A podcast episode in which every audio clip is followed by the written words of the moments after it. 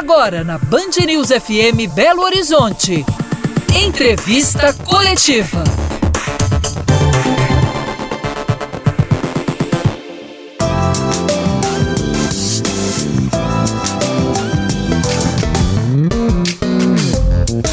Olá para você. O entrevista coletiva de hoje recebe o professor da UFMG, ex-procurador do Estado e ex-advogado-geral de Minas Gerais, Onofre Batista, que denuncia um desequilíbrio financeiro nas contas do Estado.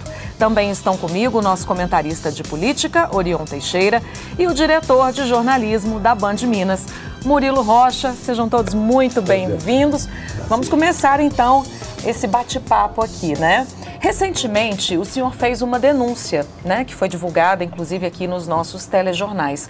O senhor pode explicar um pouco para a gente esse novo desequilíbrio financeiro nas contas do nosso Estado? É, eu uso até uma palavra mais forte, não é? é eu vou usar do, dois termos, o do ministro Fachin, quando ele fala que há um federalismo esfrangalhado, e o de alguns colegas da USP e da UFMG, que às vezes usa o federalismo malandro. Né? Eu estou dizendo que há uma fraude, né? e é um termo técnico que se refere à fraude à Constituição. Eu explico. É, isso foi denunciado pelo Francisco Dornelles, pelo ministro Barroso, pelo ministro é, Faquinho, o ministro Teori falava muito nisso, é, o ministro Gilmar. A questão é a seguinte: a União cria contribuições ela cria uma contribuição sobre o lucro em 1988 para viger em 89. Isso só vai ser constitucionalizado 10 anos depois. Aqui está o imposto de renda. Cria uma contribuição à imagem e semelhança desse imposto de renda. Mesmo fato gerador, mesma base de cálculo, mesmo tudo, com agravantes, né? Para poder viger nos tratados internacionais, ela teve que ir nos tratados falar: ah, isso aqui é imposto de renda, é igualzinho nos tratados de imposto de renda. Mas nós fomos na exposição de motivos da medida provisória que criou a CSLL. Em termos gerais, o que, que ela fala?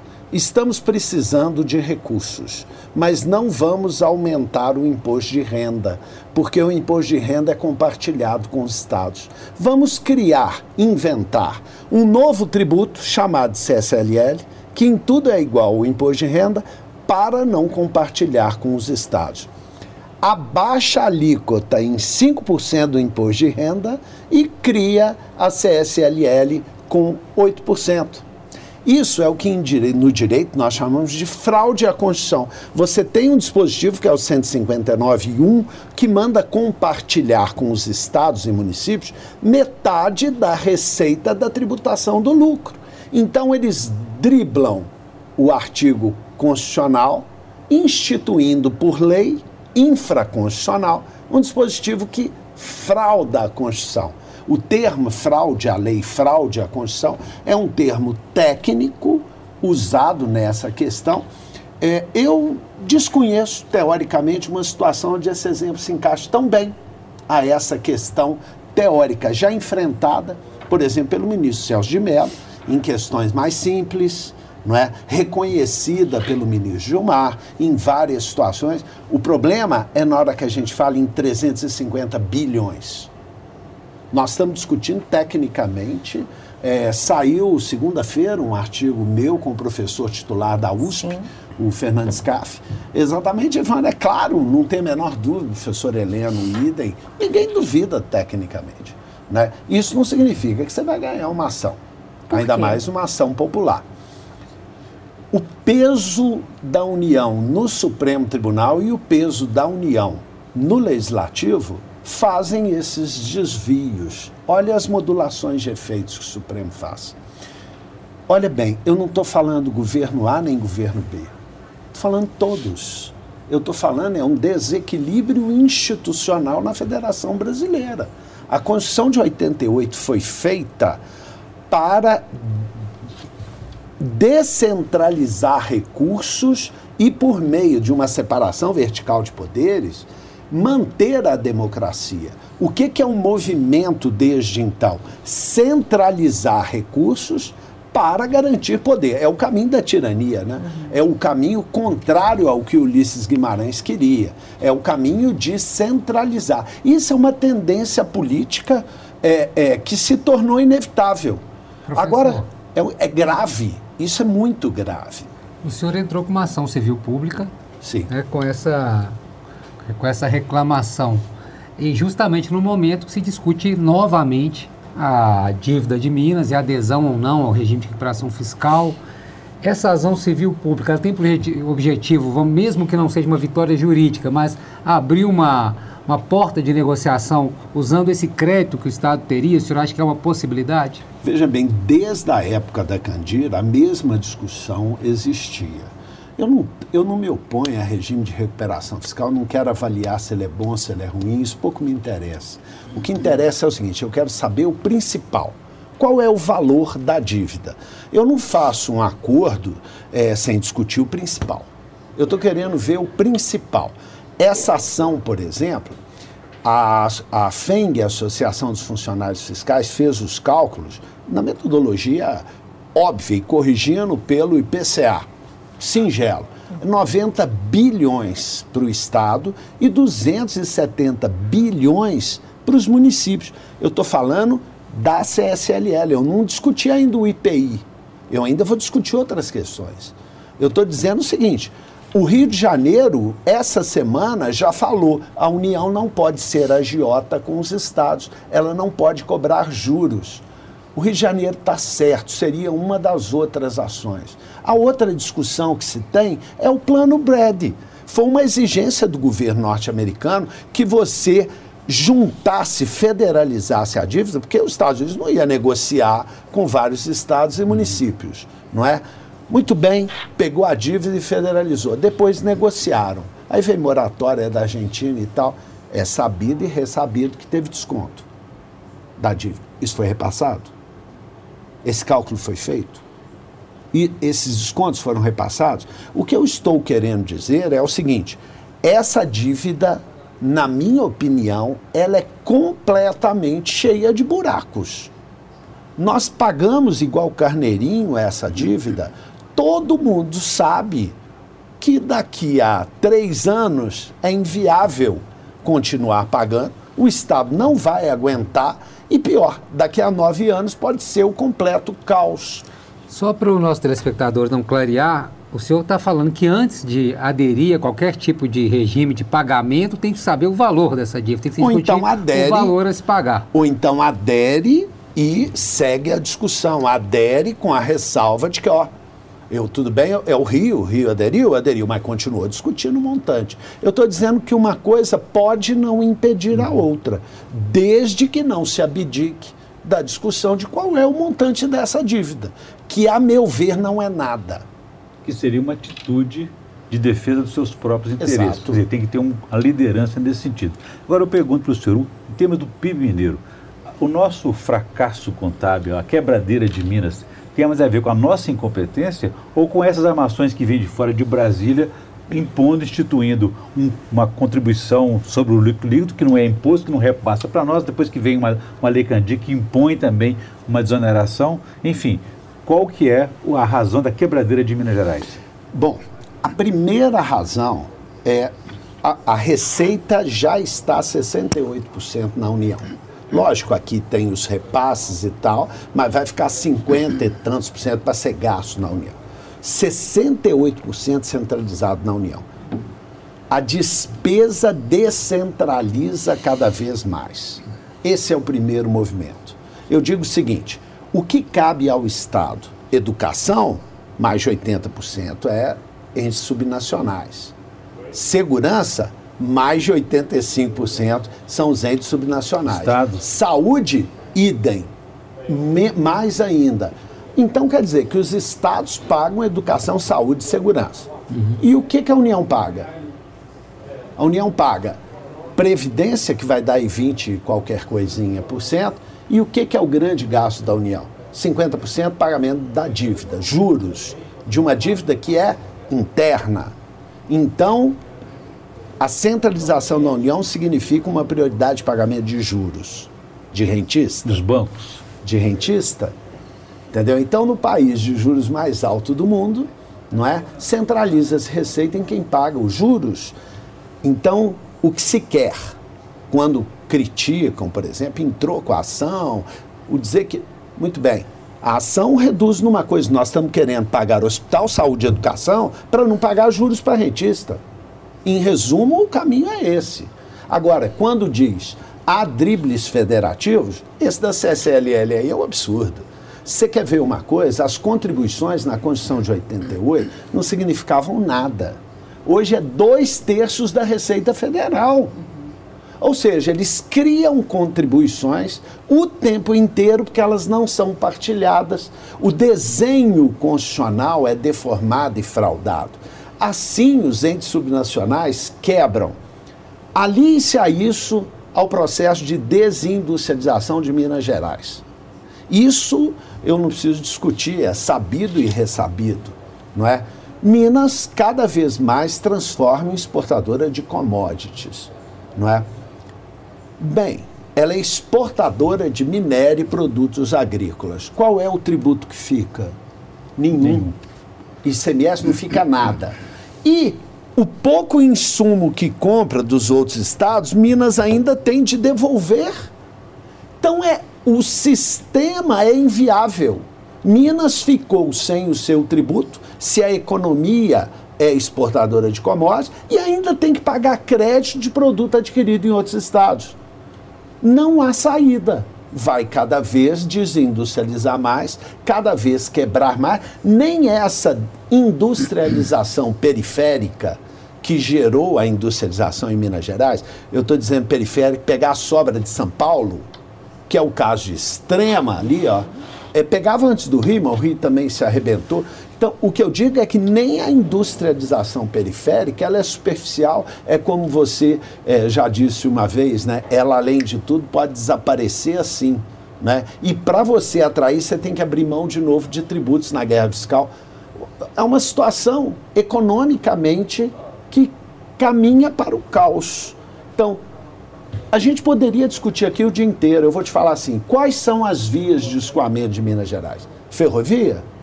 Ferrovia, mais de 50% dos trechos desativados, nós conseguimos, nem a Uzi Minas com aqueles chapa consegue vender é, passando por ferrovia.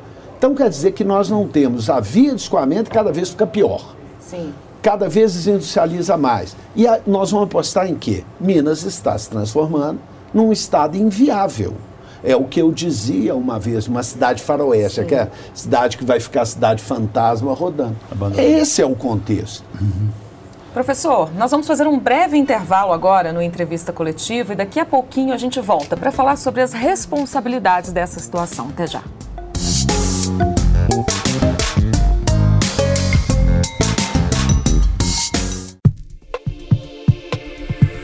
Você ouve Entrevista Coletiva na Band News FM Belo Horizonte.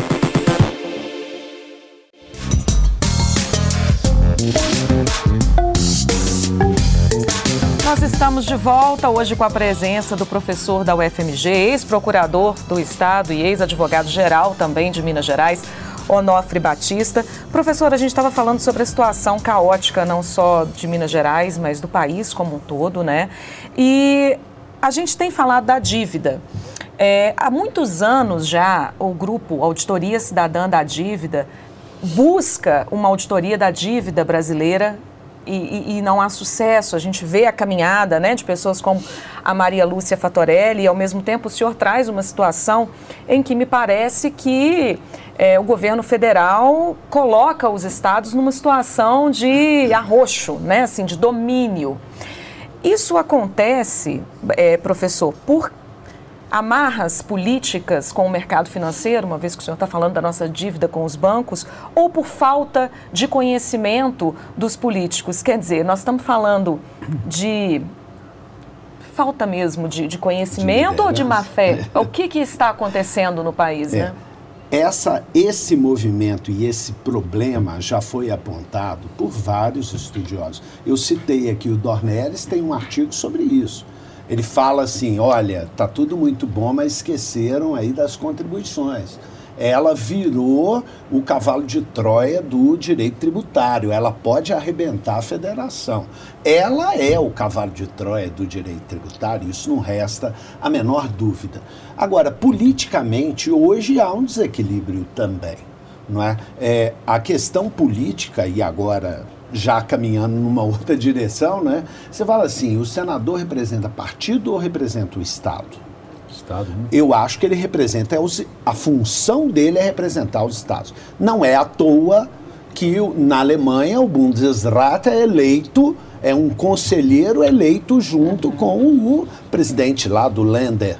Não é? Ou seja, é governador com senador que vai lá para o Bundesrat para poder decidir. No Brasil, o sistema é o Senado responde junto com os partidos e a Câmara também. Isso tudo vira uma maçaroca sob uhum. pressão do governo federal e ele tem um poder legiferante, centraliza o poder e aí? Sabe por quê, professor? A gente vê alguns processos né, no governo federal onde é, há votações de deputados, senadores, é, sobre, por exemplo, é, autonomia do Banco Central, onde a gente vê uma votação que não faz sentido, né? É cláusulas sem sentido, que parece que não passam por especialistas mesmo.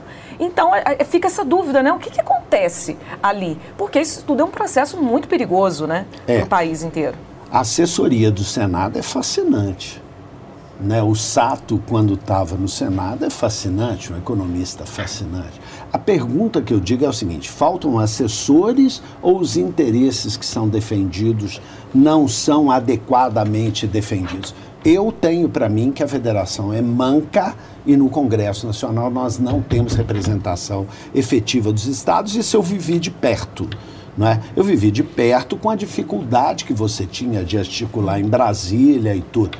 Em Minas a gente articulou, que é o que se quis, por exemplo, com a ação. Essa ação popular foi feita, se eu fosse prefeito, eu pegava, entrava na mesma hora. Os prefeitos de outros estados tinham que pegar isso e entrar na mesma hora cobrando. Se consegue um movimento unificado de estados e prefeitos para cima da União, o efeito pode ser avassalador, ou melhor, talvez seja a grande solução para o maior problema que a gente tem. Agora, na época da Lei Candir, você se recorda que nós conseguimos a assinatura de 100% dos deputados estaduais, a bancada federal, marchamos juntos, uma união. Então, quando me fala, eu não critico o regime de recuperação fiscal, não critico propósito de acordo, não critico nada, todo mundo está tentando fazer o seu melhor, da sua forma. A pergunta é a seguinte: isoladamente será possível enfrentar esse desequilíbrio federativo? A minha resposta é absoluta: não. Agora, ou unifica ou não tem saída. Professor, agora o senhor está uma visão super técnica, mas o senhor também teve momento, o senhor foi advogado-geral do Estado, o senhor foi procurador, o senhor teve também na parte política. E no momento que o governador de Minas era um governador, coincidentemente, do PT, e a presidente era presidente Dilma Rousseff e governador Fernando Pimentel. Eu queria que o senhor contasse assim, é, um pouco desse bastidor. Assim, não se chegou a ter essa conversa? Eu acredito que sim, porque é uma reivindicação antiga e não houve essa sensibilidade do governo federal? Por que, que isso não andou em outro momento, onde que havia até, eles eram até, por coincidência, eram até próximos, né? Por uma militância no passado, enfim. Não se chegou a ter um aceno dessa... Por exemplo, o Haddad conseguiu, enquanto prefeito de São Paulo, um abatimento na dívida de São Paulo enquanto cidade. Campo de Marte. É, exatamente. É, conseguiu a negociação dessa dívida. E Minas não teve esse êxito nessa época. É, eu lembro do governo, olha, eu entrei como procurador em 96, dali 97, dali para frente eu sempre vi tentativas de solução de uma série de problemas. Mas eu falei uma coisa, é, os estados são tratados isoladamente igual o Bar do Zé na União. É tratado pela própria burocracia igual o Bar do Zé. Eu não estou brincando. Você não consegue falar com toda empáfia que exigiria falar em nome do interesse público dos mineiros, não. Você é tratado igual o Bar do Zé. Não se conseguiu grande coisa, nunca se conseguiu grandes coisas, não. Minas não consegue grandes coisas há muitos anos, não é? é qual foi a solução naquela época. Eu, sou, eu não tenho política, não tenho partido, não sou filiado a nada, sou procurador de carreira, concursado, nunca militei, nunca vou ser candidato a nada, sou um mero professor. Mas é, a opção foi o confronto. Porque só se conseguiu acordos quando houve confronto. Vamos lá. Governo Pimentel, que você falou, quando a União não quis passar a multa do, da repatriação. Lembra? A repatriação, imposto de renda repatriado, imposto de renda na época era menos 49%, era compartilhado com os estados, eles não compartilharam a multa com o Fundo de Participação dos Estados. Minas Gerais liderou o movimento e bateu. Isso foi no governo Dilma. Liderou o movimento, entrou com uma ação no Supremo, foi resolvida no gabinete do ministro Barroso. Quando o ministro sinalizou que a União perderia a ação, e essa discussão ficou patente, houve uma medida provisória compartilhando a multa de repatriação. Ação acima de 5, 10 bilhões entre entes federados não vai ser julgada. Vai ter um acerto, uma conciliação, um ajuste, que não tem nada de errado. A conciliação é um caminho de composição judicial. Multa de repatriação, depois teve os juros da dívida, que eu fiz na ocasião sustentação oral, por sinal, aos brados, né? E foi e teve acordo, não é? Depois Lei Candir foi proposta pelo Pará, Minas aderiu, entrou batendo com o respaldo da bancada toda, se cobrava 160 bilhões, talvez tenha sido das cobranças mais justas porque havia a necessidade e a promessa de compensação. Ela nunca veio. O ministro Gilmar fez o que pôde. Era uma ação de inconstitucionalidade por omissão que se pedia efeito ativo. Ou seja, ação de inconstitucionalidade por omissão, ele fala assim: legisle. Agora, o efeito concreto ele ter dado foi uma novidade. Nunca havia acontecido isso. Então, foi um movimento ação de prestação de contas do Estado contra a União foi ajuizada uma prestação por Minas Gerais, seguida por 23 estados. Está tramitando lá uhum. uma ação questionando o fundo de participação dos estados, com coisas que eu. Os tributos federais se compensam todos com todos, autocompensam. Tá bom. As contribuições não compartilhadas, por exemplo, previdenciárias, toda hora tem justiça do trabalho decidindo e mandando pagar indevidamente. Chega e compensa no imposto de renda. A Minas paga metade da o, conta. O senhor tem uma clareza aí muito grande é, da, dessa expertise do senhor com a visão econômica, tributária, é, política, mas a solução, a receita que o senhor propõe é a judicialização desses conflitos aí. O senhor acha que, como agora, o senhor está com uma ação é, denunciando esses 300 bilhões de perdas de Minas Gerais. O judiciário decide uma causa dessa magnitude com esses valores exorbitantes? Olha, ainda que seja direito. Eu acredito muito, ainda acredito no judiciário. Ainda acredito, em especial no mineiro. Ainda acredito sim. Tá? Agora, é, veja bem, por que a ação popular? O governo está negociando aqui, foi proposto por um deputado da rede não é? Foi proposta uma ação popular. Nós não estamos atrapalhando nada aqui de quem está negociando, nós só queremos discutir em nome do povo mineiro. Qualquer cidadão tem o direito de pedir em nome do povo mineiro na justiça. Se vai ganhar ou não, é um outro problema. Agora, vão nos enfrentar nos tribunais. E isso nós vamos até o fim. Se outro Estado quiser aderir, como parece que vai acontecer, e é de se imaginar que aconteça, nós estamos defendendo é o interesse público, não é? Aí a ação já vai direto para o Supremo, essa daqui fica travada e a discussão já vai no Supremo. Aí a chance de, de ser observada é, é bem maior, porque o Supremo já está por aqui com esse desequilíbrio federativo, com várias manifestações nesse sentido. O ministro Barroso tem o recorte dele na ação popular, dizendo que a União usou e abusou das contribuições para não compartilhar tributo com os estados. Essa frase é do Barroso, está lá. Então já tem frase de vários ministros para dar o conforto necessário para o magistrado de primeiro grau decidir adequadamente. Nós não pedimos liminar. Não pedimos liminar. Por uma razão muito simples. Essa decisão é, rápida, vamos falar assim, né, bem de uma forma popular, para uma questão tão complexa, não seria justo fazer isso com o magistrado, de pronto ele falar, vai dar liminar. Não, estude bem e vai ver que nós temos razão. E enquanto isso, se os municípios forem todos entrar, se os estados forem entrar, fiquem à vontade. O que, que o deputado Lucas Lasmar fez? Botou na página dele uma cópia da inicial da ação popular, o meu parecer, não é? explicando um parecer mais completo, botou o artigo que eu escrevi com o professor da UF, professor Fernandes Caff, botou a, a, metodologia e os cálculos de cada um dos municípios lá na sua página. Qualquer um pode pegar a cópia, tira a cópia, não tem direito autoral, não tem nada, está disponibilizado. Pode tirar a cópia e propor. Que todos proponham Talvez é isso que esse país está precisando, sabe? De exercer verdadeiramente a cidadania, que seja por ação popular, que todos proponham, que todos os municípios mineiros propõem, que a Associação Mineira de Municípios propõe, que todos os municípios desse país proponham, e aí realmente crie uma possibilidade de discutir o que é correto de uma forma adequada. E não, porque Brasília parece Versalhes, né? Brasília está lá no Palácio Central. Você chega em Brasília, é, passa no aeroporto ali, constrangido, já viu se você não está armado. Já... Brasília é longe, é Versalhes brasileira, é lá para ficar longe do poder mesmo. Acabou. Né, com todas as melhores das boas intenções, acabando virando a Versalhes brasileira. Brasília está distante dessa realidade nossa.